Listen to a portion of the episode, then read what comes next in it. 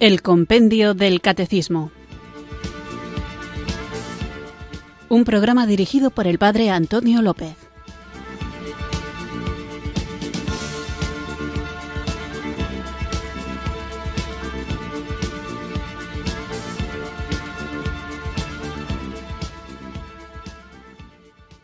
Buenas tardes, queridos oyentes de Radio María. Recibido un cariñoso saludo desde Irurzun, en Navarra, quienes sintonizáis una tarde más esta radio que cambia vidas, esta emisora de la Virgen, Radio María, para escuchar el programa El Compendio del Catecismo, un programa que trata de dar respuesta a la necesidad que tenemos los cristianos de saber vivir nuestra fe, conocerla a fondo para poder compartirla y de este modo estar preparados para defenderla de muchos conceptos erróneos que a veces se tienen a propósito de la fe católica y que al margen de discusiones tenemos esta misión encomendada por el Señor de hacer que todo el mundo conozca la verdad que nos salva. No voy a entretenerme demasiado ahora en la introducción del programa porque el tema que vamos a tratar hoy estoy seguro de que os va a resultar de mucho interés y que da pie a mucho debate con personas que no comparten la fe en absoluto, es decir, que no creen en la Iglesia, y también con personas que creen en Jesucristo, pero no en la Iglesia Católica ni en la doctrina de la que hoy vamos a tratar, para que tengamos claridad de pensamiento, para que podamos entender bien lo que la Iglesia enseña, comenzamos nuestro programa como hacemos cada día, porque sabemos que lo necesitamos, invocando el don del Espíritu Santo.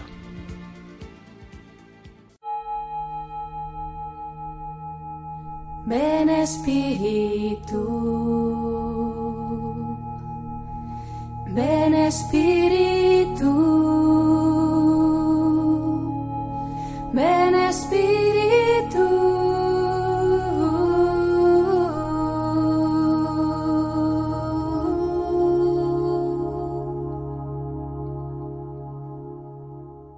Ven Espíritu Santo, derrama en mi interior una profunda fe para que pueda reconocerte. Dame la gracia de aceptar que de verdad estás aquí conmigo en este momento. Quiero estar en tu presencia sabiendo con certeza que no me abandonas. No puedo confiar en mi mente tan pequeña porque tu presencia santa es mucho más grande de lo que yo podría razonar o entender. Tampoco puedo confiar en mi sensibilidad porque tu presencia supera todo lo que yo podría sentir y tu amor es mucho más de lo que puede percibir mi corazón. Por eso te ruego que hagas crecer mi fe, ya que sólo con la mirada de la fe puedo descubrirte y gozar en tu presencia. Ven, Espíritu Santo. Amén.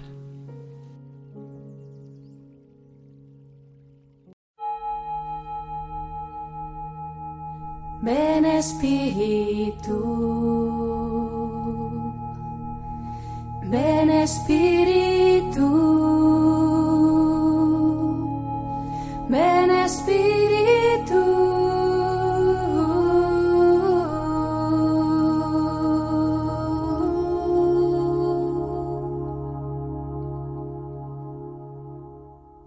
Vamos allá con nuestro nuevo programa y os recuerdo que estamos hablando del bautismo. Hemos hablado de por qué la Iglesia bautiza a los niños. Volverá a salir el tema porque es importante y sobre todo en esta cultura nuestra en la que se dilata tanto el momento de incorporar a los niños a la Iglesia que se hace preocupante porque, como decía en el programa anterior insistentemente, hay que bautizar a los niños cuanto antes. Veíamos también en el último programa quién puede bautizar y que, aunque de ordinario los ministros del bautismo son el obispo, el presbítero y los diáconos, en caso de necesidad puede bautizar cualquier persona aunque no sea católica, aunque ni siquiera sea cristiana o aunque ni siquiera tenga una religión afín al cristianismo o incluso aunque sea ateo. En caso de necesidad, cualquier persona, con tal de que tenga la intención de hacer lo que la Iglesia hace, puede bautizar repito, en caso de necesidad. También comentaba al final del programa anterior eso de bautizar clandestinamente y cómo no es correcto. Bautizar clandestinamente no me refiero a un adulto que en un lugar de persecución se va a bautizar sin que nadie se entere, sino bautizar a un niño sin el permiso de sus padres o de quien ejerce esa función, sus tutores, no es algo que sea lícito sino que el bautismo implica un compromiso de vida cristiana y de formación en la vida cristiana y por lo tanto ha de hacerse con el consentimiento con al menos uno de los padres. Eso es lo que veíamos en el programa anterior y hoy seguimos hablando del bautismo con un tema que, como os decía al principio, seguro que resulta muy interesante e incluso polémico. Por eso el catecismo, el compendio del catecismo, dedica dos preguntas muy similares a este tema. La que vamos a tratar hoy la tenéis en el Catecismo Mayor en el punto 1257. Nosotros escuchamos ahora la pregunta 261 del compendio del Catecismo. Número 261. ¿Es necesario el bautismo para la salvación? El bautismo es necesario para la salvación de todos aquellos a quienes el Evangelio ha sido anunciado y han tenido la posibilidad de pedir este sacramento. Esta pregunta os decía que genera cierta polémica porque enseguida surge la cuestión de ¿y qué pasa con todos aquellos que no han conocido el Evangelio o que no se les ha predicado o que tienen una idea distorsionada de lo que es la Iglesia y no se han bautizado? ¿Se van todos para el infierno? Bueno, vamos primero a poner los fundamentos de por qué el compendio, la Iglesia enseña que el bautismo es necesario para la salvación y después ya iremos viendo en la siguiente pregunta, que os adelanto que plantea si hay salvación posible sin el bautismo, para conocer exactamente qué es lo que la Iglesia enseña a propósito de la necesidad del bautismo. Pero, desde luego, queda muy claro que el bautismo es necesario para la salvación de todos aquellos a quienes el Evangelio ha sido anunciado y han tenido la posibilidad de pedir este sacramento. Antes de la Reforma Protestante, es decir, hasta el siglo XV, nunca se cuestionó el tema del sacramento del bautismo.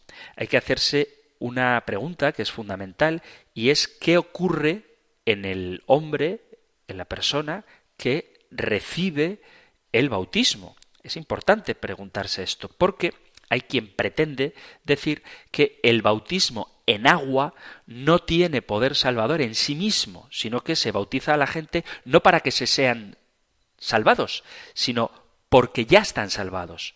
Por lo tanto, dicen algunos, no podemos decir que el rito del bautismo sea absolutamente necesario para la salvación.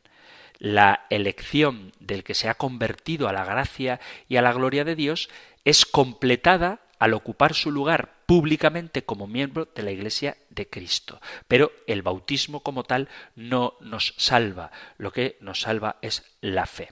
Sin embargo, la posición católica dice que el santo bautismo es el fundamento de toda la vida cristiana, el pórtico de la vida en el Espíritu y la puerta que abre el acceso a los otros sacramentos. De aquí que tengamos que recuperar una pregunta muy importante que tratamos en su momento, que es sobre la necesidad de los sacramentos. Cuando completábamos la primera parte del compendio del catecismo y comenzábamos a hablar de la economía sacramental, una de las preguntas que planteábamos era sobre la necesidad de los sacramentos y la relación de estos con la fe. Os remito a que escuchéis en el podcast del Compendio del Catecismo que podéis encontrar en la página web de Radio María o en la aplicación de vuestro teléfono móvil las preguntas a partir de la 228. Simplemente os digo la pregunta, pero no os leo la respuesta. ¿Qué relación tienen los sacramentos con la fe? ¿Por qué los sacramentos son eficaces y sobre todo esta.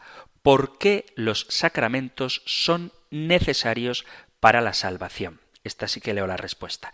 Para los creyentes en Cristo, los sacramentos, aunque no todos se den a cada uno de los fieles, son necesarios para la salvación porque otorgan la gracia sacramental, el perdón de los pecados, la adopción como hijos de Dios, la configuración con Cristo Señor y la pertenencia a la Iglesia. El Espíritu Santo cura y transforma a quienes los reciben. Por eso esta pregunta de si es necesario el bautismo para la salvación no debería sorprendernos, puesto que ya hemos hablado de por qué los sacramentos son necesarios para la salvación. Por lo tanto, el bautismo nos libera del pecado, nos regenera como hijos de Dios, llegamos a ser miembros de Cristo y somos incorporados a la Iglesia y hechos partícipes de su misión. El punto de vista de quienes no creen en la necesidad del sacramento del bautismo para la salvación es que el bautismo, según ellos, es un mero acto de profesión de fe y culminación de un proceso de conversión al dar testimonio público de fe ante la comunidad, pero que, según ellos, insisto, nada ocurre en el corazón, en el alma, en el espíritu del bautizado, sino que, según ellos, sería un acto exterior de voluntad del hombre sin consecuencias internas. Para los católicos, para la Iglesia de Jesucristo, el bautismo es el comienzo de una vida nueva producida por la gracia que actúa en el alma de quien lo recibe. ¿Qué es lo que dice Jesús?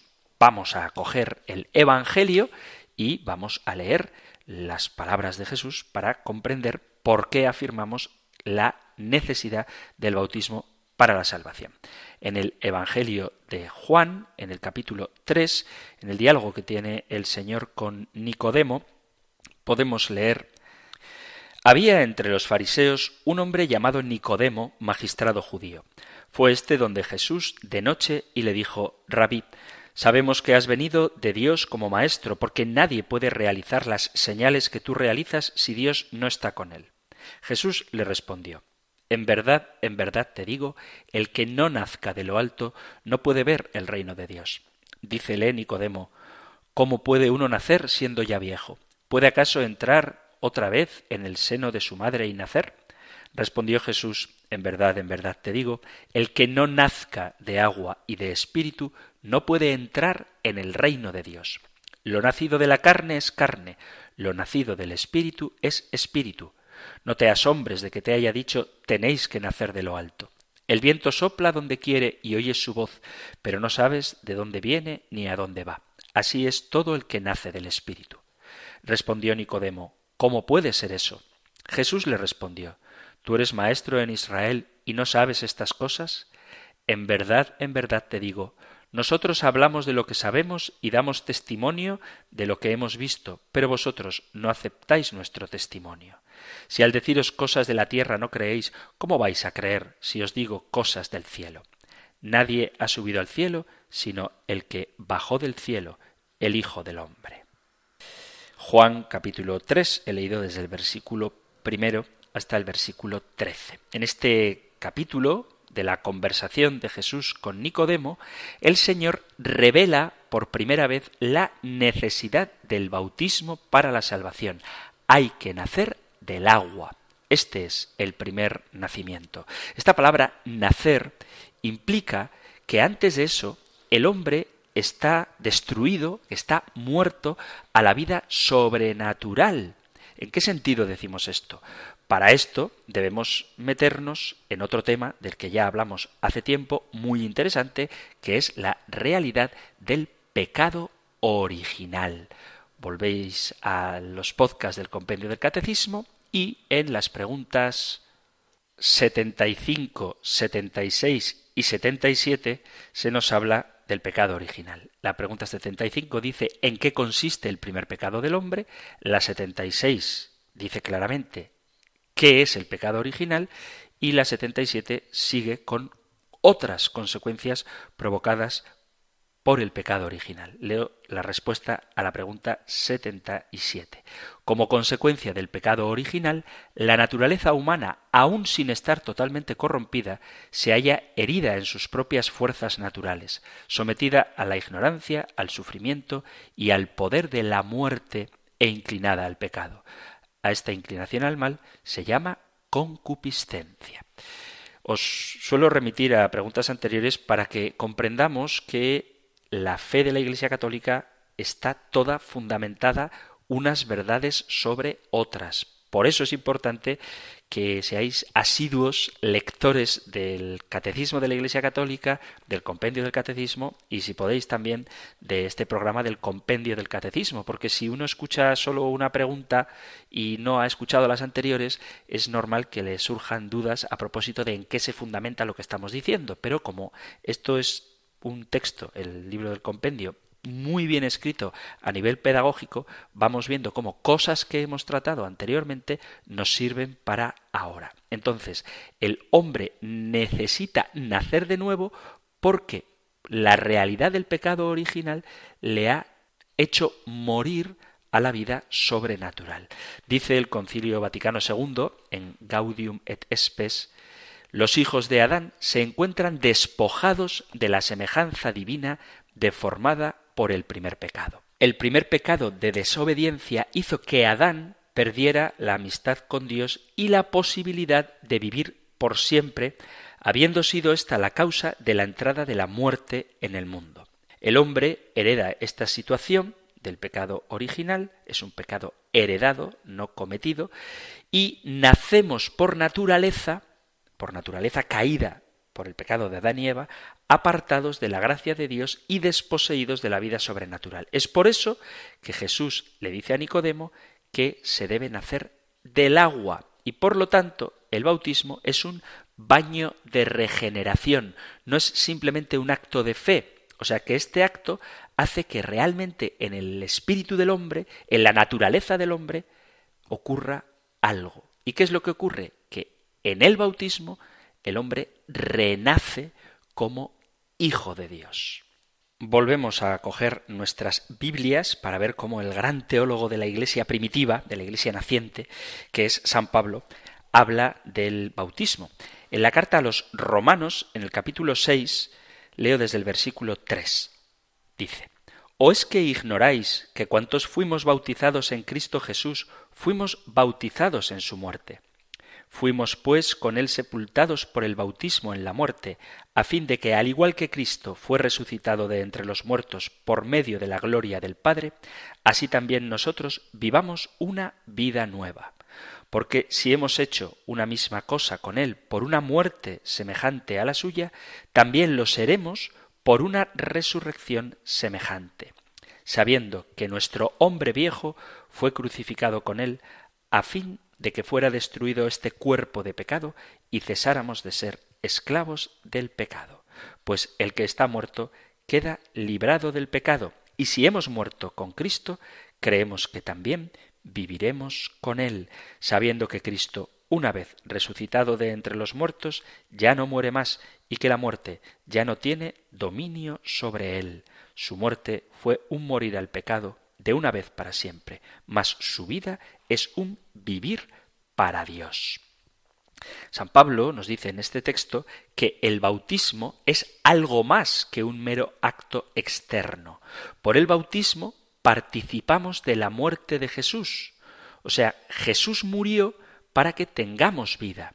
El hombre muerto al sumergirse en el bautismo participa de la muerte de Jesús. Muere a su antigua naturaleza heredada del pecado. La muerte de Jesús ocurrió hace más de dos mil años y fue única, murió una sola vez y fue suficiente, es decir, no tiene que repetirse porque es absolutamente satisfactoria, es plena.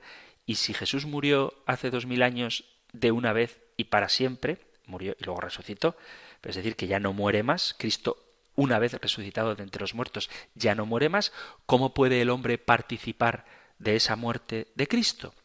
Pues lo hace de una forma misteriosa en el sentido teológico de la palabra, es decir, mediante un sacramento, morimos con Cristo, no en una forma histórica, pero sí en una forma simbólica y eficaz, porque nos da una vida nueva, al igual que si participáramos en su muerte, participamos también en su resurrección. Y es aquí donde adquirimos la vida sobrenatural, naciendo mediante el signo visible del agua. El punto central de esta teología es cuando Pablo dice que hemos sido injertados en Cristo. Un injerto es la aplicación de una yema ajena a un árbol, en este árbol, para que, nutriéndose de su savia, de una especie mejorada, el objetivo del injerto es mejorar la especie. Y así ocurre en el bautismo. El hombre que ha sido desposeído de la gracia de Dios por el pecado, se injerta en Cristo por medio de su muerte y resurrección, y de esta forma comienza a recibir las bendiciones de Dios para mejorar su vida de cristiano. Esto no es simplemente un símbolo, sino que es un sacramento que realiza mediante signos sensibles una realidad invisible. En los Hechos de los Apóstoles dice la Sagrada Escritura en el capítulo 2, versículo, os voy a leer a partir del 29 en adelante, dice, Hermanos, permitidme que os diga con toda libertad cómo el patriarca David murió y fue sepultado, y su tumba permanece entre nosotros hasta el presente. Pero como él era profeta y sabía que Dios le había asegurado con juramento que se sentaría en su trono un descendiente de su sangre, vio a lo lejos y habló de la resurrección de Cristo, que ni fue abandonado en el Hades, ni su carne experimentó corrupción. A este Jesús Dios le resucitó, de lo cual todos nosotros somos testigos. Y exaltado por la diestra de Dios, ha recibido del Padre el Espíritu Santo prometido, y ha derramado lo que vosotros veis y oís. Pues David no subió a los cielos, y sin embargo dice, dijo el Señor a mi Señor, siéntate a mi diestra hasta que ponga a tus enemigos por escabel de tus pies. Sepa pues con certeza toda la casa de Israel, que Dios ha constituido Señor y Cristo a este Jesús, a quien vosotros habéis crucificado. Al oír esto, dijeron con el corazón compungido a Pedro y a los demás apóstoles, ¿Qué hemos de hacer, hermanos? Pedro les contestó, Convertíos y que cada uno de vosotros se haga bautizar en el nombre de Jesucristo para remisión de vuestros pecados y recibiréis el don del Espíritu Santo, pues la promesa es para vosotros y para vuestros hijos y para todos los que están lejos, para cuantos llame el Señor Dios nuestro. Con otras muchas palabras les conjuraba y les exhortaba, salvaos de esta generación perversa. Los que acogieron su palabra fueron bautizados. Aquel día se les unieron unas tres mil almas. Esta que acabo de leer del capítulo 2 de los Hechos de los Apóstoles es la primera predicación de la Iglesia apostólica. Los judíos han escuchado el primer anuncio de la salvación, es decir, el querigma. Y cuando preguntan ¿qué podemos hacer? Pedro, aún lleno del Espíritu Santo, da esta respuesta. Convertíos y haceos bautizar cada uno de vosotros en nombre de Jesucristo para que vuestros pecados sean perdonados. El bautismo perdona los pecados, lo dice el Espíritu Santo por boca de Pedro. No es un acto simbólico, sino que el bautismo hace que algo cambie en el interior del hombre de manera ciertamente misteriosa, pero eficaz. Y eso es un sacramento. Y en el capítulo 22 de los Hechos de los Apóstoles, cuando San Pablo narra su propia conversión, comienza diciendo, capítulo 22, Hermanos y padres, escuchad la defensa que ahora hago ante vosotros. Al oír que les hablaba en lengua hebrea, guardaron más profundo silencio y dijo Yo soy judío, nacido de Tarso de Cilicia, pero educado en esta ciudad, instruido a los pies de Gamaliel en la exacta observancia de la ley de nuestros padres. Estaba lleno de celo por Dios, como lo estáis todos vosotros el día de hoy. Yo perseguía muerte a este camino encadenando y arrojando a la cárcel a hombres y mujeres, como puede atestiguármelo el sumo sacerdote y todo el consejo de ancianos. De ellos recibí también cartas para los hermanos de Damasco y me puse en camino con intención de traer también encadenados a Jerusalén a todos los que allí había para que fueran castigados. Pero yendo de camino, estando ya cerca de Damasco, hacia el mediodía, me envolvió de repente una gran luz venida del cielo. Caí al suelo y oí una voz que me decía Saúl, Saúl, ¿por qué me persigues? Yo respondí ¿Quién eres, Señor? Y él a mí Yo soy Jesús Nazareno, a quien tú persigues. Los que estaban vieron la luz, pero no oyeron la voz del que me hablaba. Yo dije ¿Qué he de hacer, Señor? Y el Señor me respondió Levántate y vete a Damasco. Allí se te dirá todo lo que está establecido que hagas. Como yo no veía, a causa del resplandor de aquella luz, conducido de la mano por mis compañeros, llegué a Damasco. Un tal Ananías, hombre piadoso según la ley, bien acreditado por todos los judíos que habitaban allí, vino a verme y presentándose ante mí me dijo Saúl, hermano, recobra la vista. Y en aquel momento le pude ver. Él me dijo El Dios de nuestros padres te ha destinado para que conozcas su voluntad, veas al justo y escuches la voz de sus labios, pues le has de ser testigo ante todos los hombres de lo que has visto y oído. Y ahora, ¿qué esperas? Levántate, recibe el bautismo y lava tus pecados invocando su nombre. Vemos cómo Pablo en Damasco es exhortado por Ananías a bautizarse para que sus pecados sean perdonados. Y esto no es simbólico, es real, porque el bautismo realmente perdona los pecados. En la carta a los Efesios, en el capítulo 5, versículo a partir del 26, en este texto tan polémico en nuestros tiempos, dice, leo versículos 25 y 26 y 27, dice, Maridos, amad a vuestras mujeres como Cristo amó a la Iglesia y se entregó a sí mismo por ella para santificarla, purificándola mediante el baño del agua en virtud de la palabra y presentársela resplandeciente a sí mismo, sin que tenga mancha, ni arruga, ni cosa parecida, sino que sea santa e inmaculada. Según este texto, el bautismo santifica, nos da la oportunidad de cortar con el pecado, y esto es una obra interna de la gracia, no un mero acto de fe. Seguimos con la Sagrada Escritura para que veamos cómo realmente el bautismo obra una auténtica transformación en el interior de quien lo recibe. Dice la carta a los colosenses en el capítulo 2, leo desde el versículo 11. En él, en Cristo, también fuisteis circuncidados con la circuncisión no quirúrgica, sino mediante el despojo de vuestro cuerpo mortal por la circuncisión en Cristo, sepultados con él en el bautismo, con él también habéis resucitado por la fe en la acción de Dios que resucitó de entre los muertos.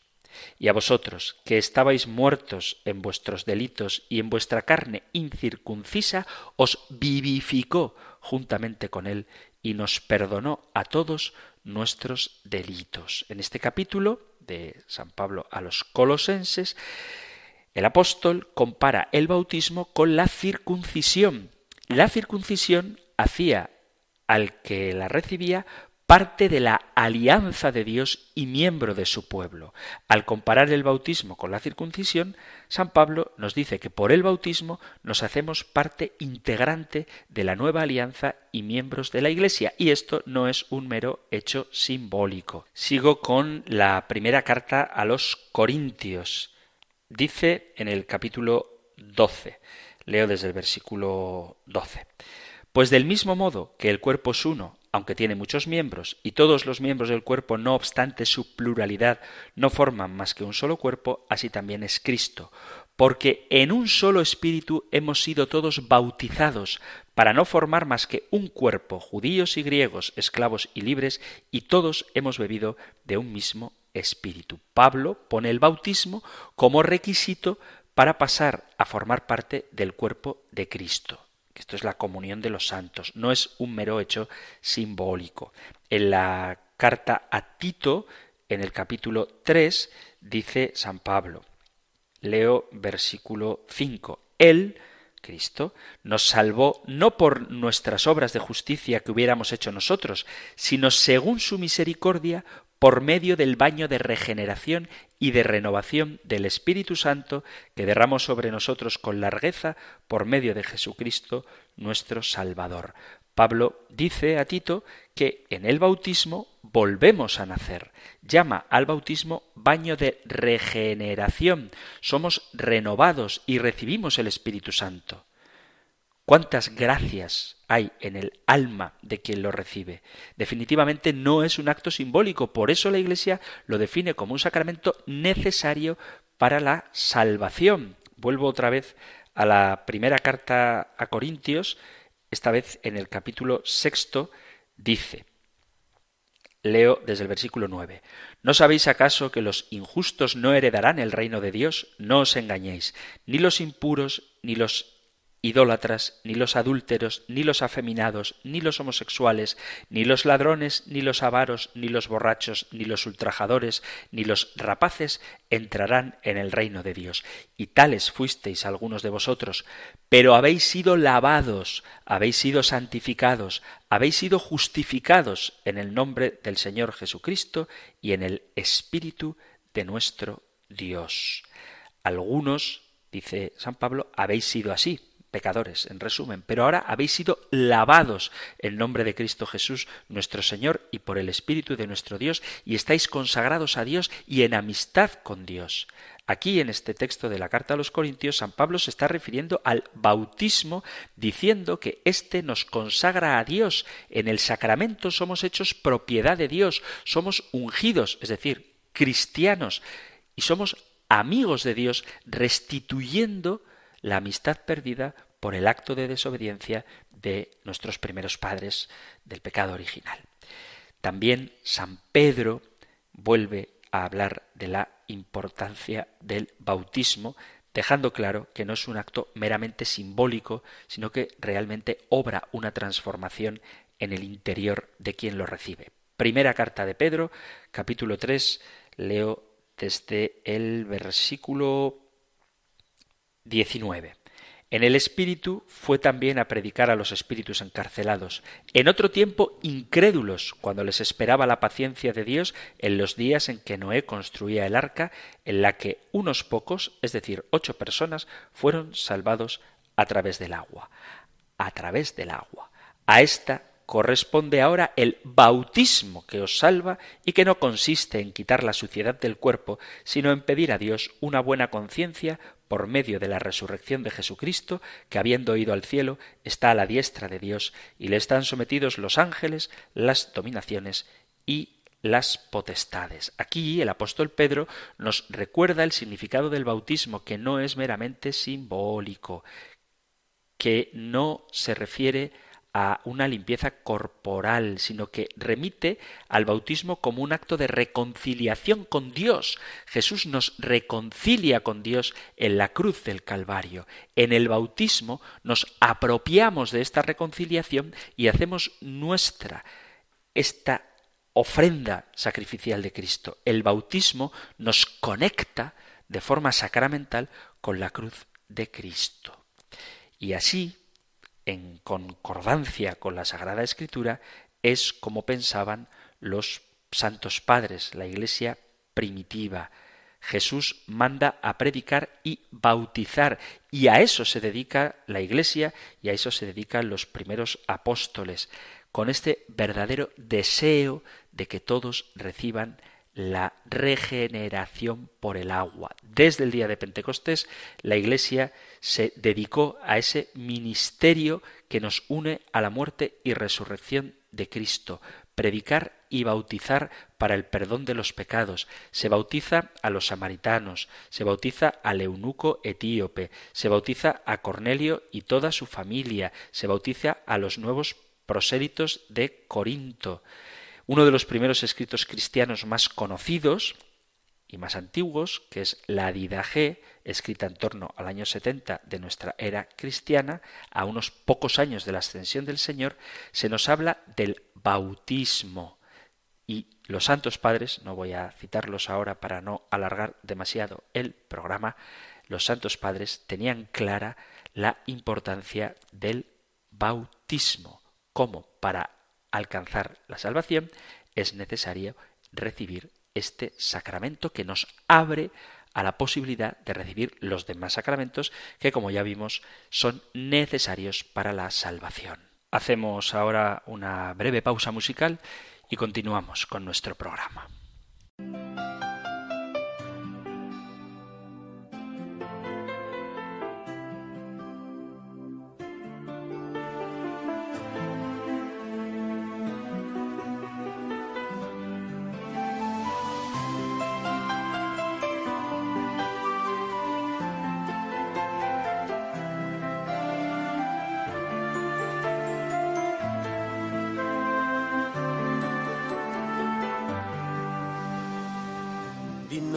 Galilea, a las aguas del río Jordán, se metió entre la gente en pos del bautismo de Juan.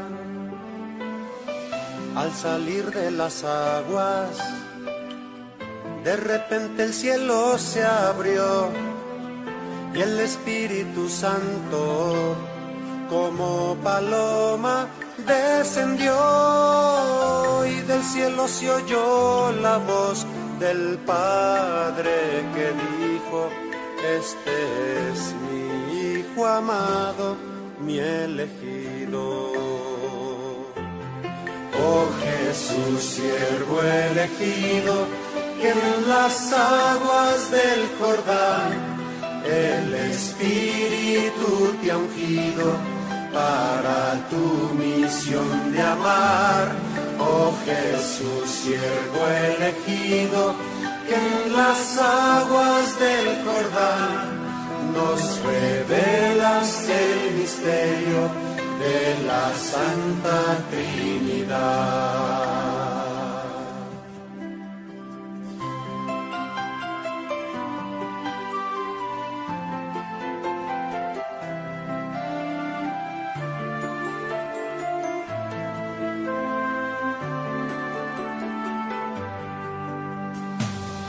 Al bajar aquel río, nuestra historia tomaste en ti, tú te hiciste pecado para nosotros resurgir.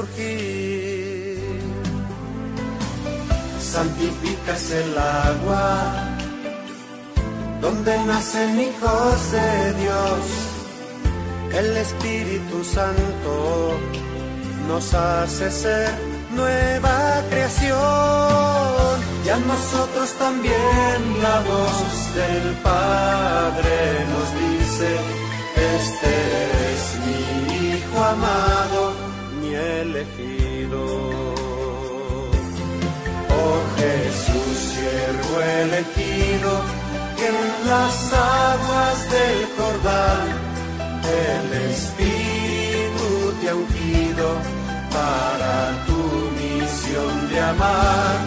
Oh Jesús, siervo elegido, que en las aguas del Jordán nos revelas el misterio de la Santa Trinidad. Gloria al Padre de los cielos, gloria al Hijo Salvador, gloria al Espíritu Santo, gloria a Dios eterno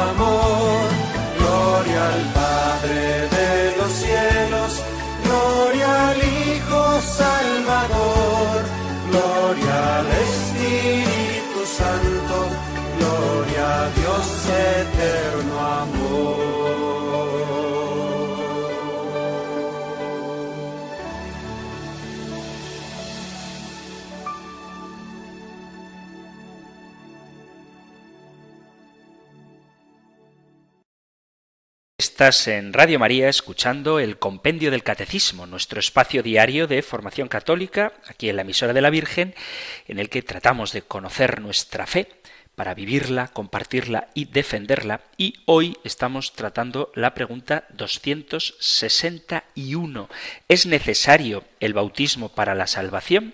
Ya hemos visto con la palabra de Dios en la mano que el bautismo es necesario para la salvación de todos aquellos a quienes el Evangelio ha sido anunciado y han tenido la posibilidad de pedir este sacramento, que no es simplemente un símbolo, sino que opera, obra en el interior de quien lo recibe una auténtica transformación. Además del bautismo ordinario, que hay que recibir cuanto antes se pueda, tenemos en la Iglesia algunos otros bautismos aceptados por la Iglesia Católica y otros rechazados, que serían el bautismo de urgencia, del que ya hemos hablado un poquito por encima, el bautismo de deseo, el bautismo de sangre. ¿Qué es un bautismo de urgencia? Ese que puede realizar cualquier persona, aunque ni siquiera sea católica. Se conoce con el nombre de bautismo de urgencia al que se celebra como su propio nombre indica, de urgencia ante el peligro de muerte inminente de un no bautizado. Normalmente suele ser un recién nacido, porque un adulto que no se haya bautizado porque no ha querido no tiene sentido bautizarle de urgencia, a no ser, claro está, que él lo pida. Tal y como la Iglesia nos dice, ante peligro de muerte inminente y dada la necesidad del bautismo en orden a la salvación, si la persona no está bautizada, cualquier otra persona, sea cristiana o no, podría efectuar el bautismo. Pero hay que dejar claro que nadie puede bautizarse a sí mismo.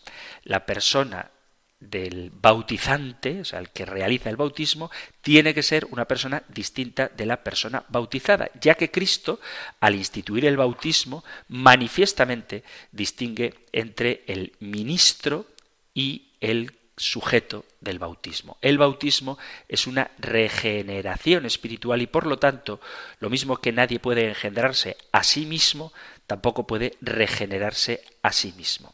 Este bautismo, el de urgencia, será válido si se utiliza la materia prescrita, es decir, el agua derramada sobre la cabeza del bautizando o sumergiéndole en el agua y con la fórmula adecuada. Yo te bautizo, yo te bautizo. Subrayo lo del yo porque a veces hay algunas comunidades que confusamente utilizan la fórmula nosotros te bautizamos, como queriendo expresar esa comunidad completa que realiza el acto bautismal. Eso no es correcto. La fórmula es yo te bautizo en el nombre del Padre y del Hijo y del Espíritu Santo, haciéndolo, si no eres católico, con la intención que tiene la Iglesia al celebrar este sacramento. Si una persona bautizara a otra empleando este método y no hubiera peligro inminente de muerte, el bautismo sería válido, pero no sería lícito. Si una vez bautizada la persona no muriera, se curara, tiene la obligación de avisar al sacerdote para que se le administren los otros ritos propios del bautismo que por haberse celebrado en situación de urgencia no se pudieron realizar, como la unción con el crisma o con el óleo. El ritual del bautismo especifica claramente los ritos que se han de realizar en estas circunstancias. En caso de urgencia, un recién nacido podría ser bautizado incluso contra la voluntad de los padres, pues el derecho del niño a la salvación es mayor que el derecho de los padres a elegir que el niño se bautice o no. Os recuerdo, como hacía en el programa de ayer, el canon 868 del derecho canónico. El niño de padres católicos e incluso de no católicos en peligro de muerte puede lícitamente ser bautizado aún contra la voluntad de sus padres. Si la persona en peligro de muerte fuera un adulto sin bautizar, no se le podría bautizar de urgencia a no ser que éste lo pidiera. En caso de que un adulto estuviera muriéndose y no pudiera manifestar su deseo de pedir el bautismo, se le podría bautizar si se supiera que cuando estaba sano deseaba ser bautizado y estaba arrepentido de sus pecados. En el supuesto de no saberlo y la persona adulta por circunstancias de salud no pudiera manifestar su deseo por no tener conciencia, se le puede bautizar de urgencia sub condiciones, es decir, bajo condición. El derecho canónico lo especifica.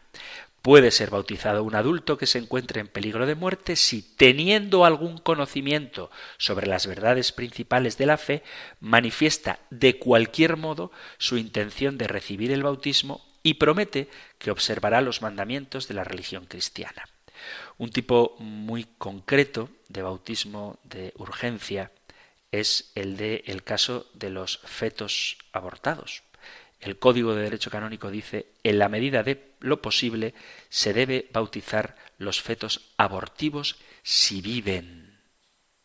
El bautismo ha de hacerse sobre el mismo feto y no sobre las membranas que lo envuelven.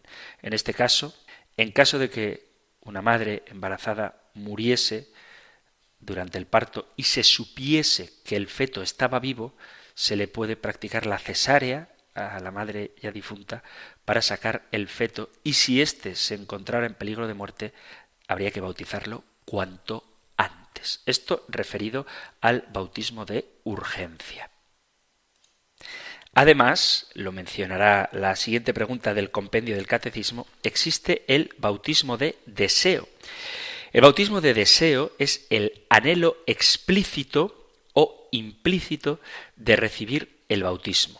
Este deseo debe ir unido a la contrición perfecta. En aquellos casos extraordinarios en los que resulta imposible recibir el bautismo de agua, la misericordia divina ha dispuesto dos remedios el voto del bautismo y el martirio, que por semejanza a los efectos del bautismo de agua, se llama también bautismo de deseo y bautismo de sangre. El catecismo de la Iglesia, como digo, lo veremos en el próximo programa, enseña al respecto que a los catecúmenos que mueren antes de su bautismo, el deseo explícito de recibir el bautismo, unido al arrepentimiento de sus pecados y a la caridad, les asegura la salvación que no han podido recibir por el sacramento. Si una persona adulta está en un proceso de catecumenado preparándose para su bautismo y muere en ese proceso, lo hace arrepentido de sus pecados y viviendo la caridad, se le asegura la salvación aunque no haya recibido el sacramento con agua, el bautismo de agua.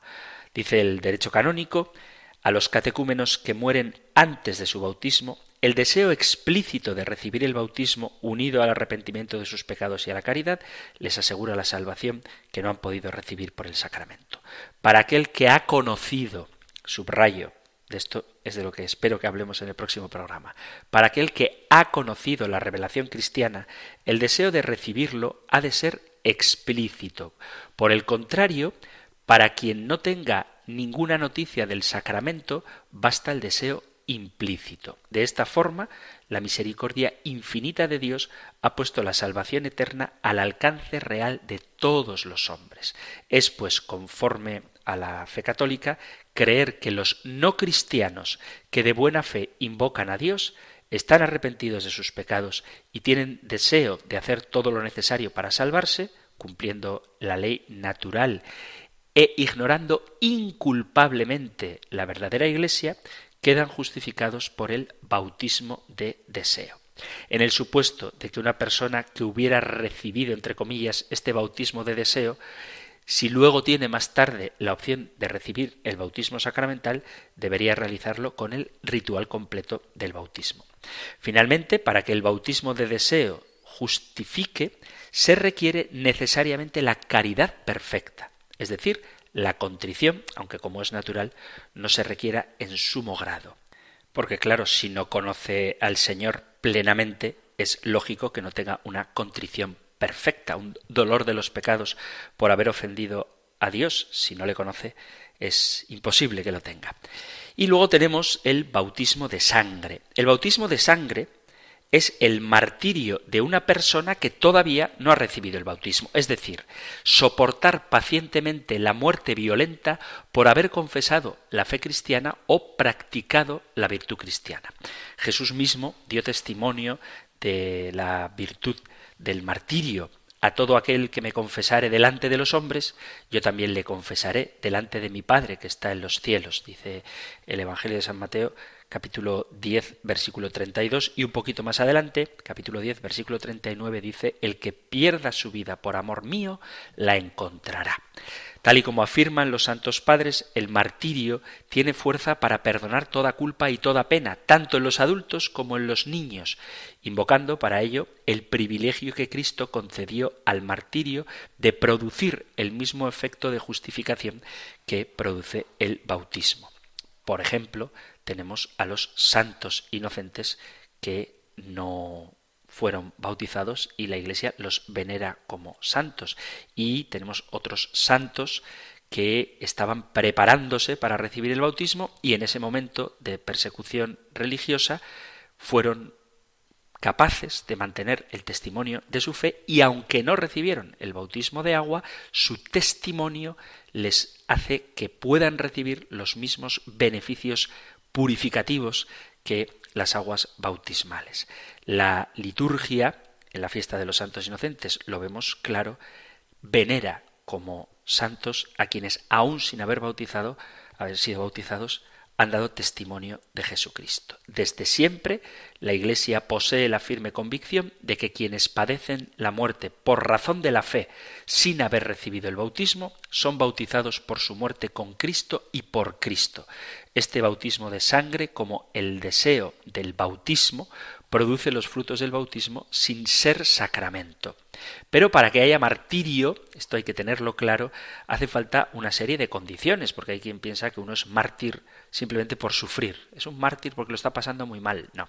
Sufrir no es automáticamente ser mártir. Lo mismo que morir por una causa noble no es sinónimo de ser mártir. Mártir, la palabra mártir significa testigo. Para que haya martirio se requiere que sea un tormento capaz de causar la muerte, aunque luego ésta no se siga por una causa de gracia especial de Dios, que te someten a un tormento que debería llevarte a la muerte y luego no mueres, se requiere que la tortura se inflinja por odio a la fe o a las virtudes cristianas, es decir, si te matan por una causa que no tenga nada que ver ni con la fe ni con las virtudes cristianas, no eres mártir. Y por último, se requiere, para que haya martirio, que se padezca pacientemente. Es decir, si a ti te someten a tortura por tu fe y tú maldices a tus agresores, a tus verdugos, nunca serás considerado mártir. Tanto el bautismo de deseo como el bautismo de sangre justifican la caridad perfecta. Ahora bien, ni el bautismo de deseo ni el bautismo de sangre producen todos los efectos que se producen, que se derivan del bautismo de agua. Son efectos comunes a los dos. El perdón de los pecados, la infusión de la gracia, la filiación divina con el derecho a la vida eterna. Pero vuelvo a repetir que ni el bautismo de deseo ni el bautismo de sangre imprimen carácter ni hacen al que lo recibe miembro de la Iglesia. De aquí que si más tarde hubiera posibilidad de recibir el bautismo de agua, existiría la obligación de recibirlo y mientras no se reciba tampoco se pueden administrar los demás sacramentos. Es decir, si a una persona le torturan por su fe y todavía no está bautizado y él se mantiene perseverante en la confesión de Jesucristo y le intentan matar, pero luego por una gracia especial o por la circunstancia que sea, no muere, como ya he sufrido por Cristo, he derramado mi sangre por él, ya tengo bautismo de sangre, ya no necesito bautizarme con agua. No.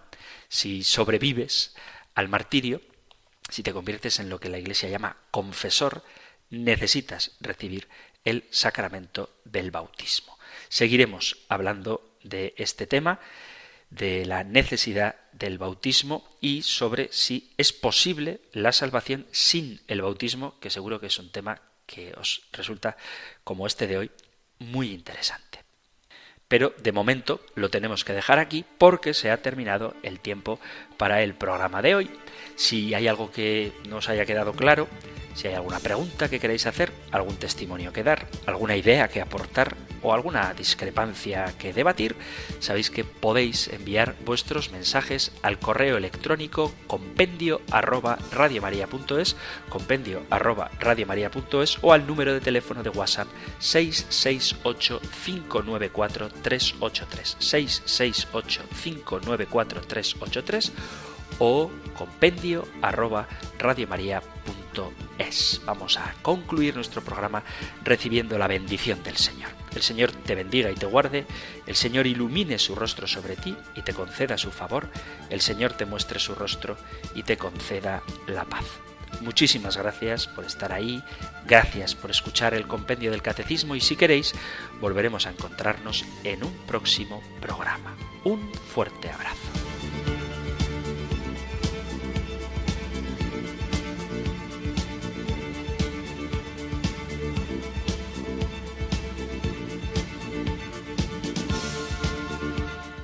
El Compendio del Catecismo. Un programa dirigido por el Padre Antonio López.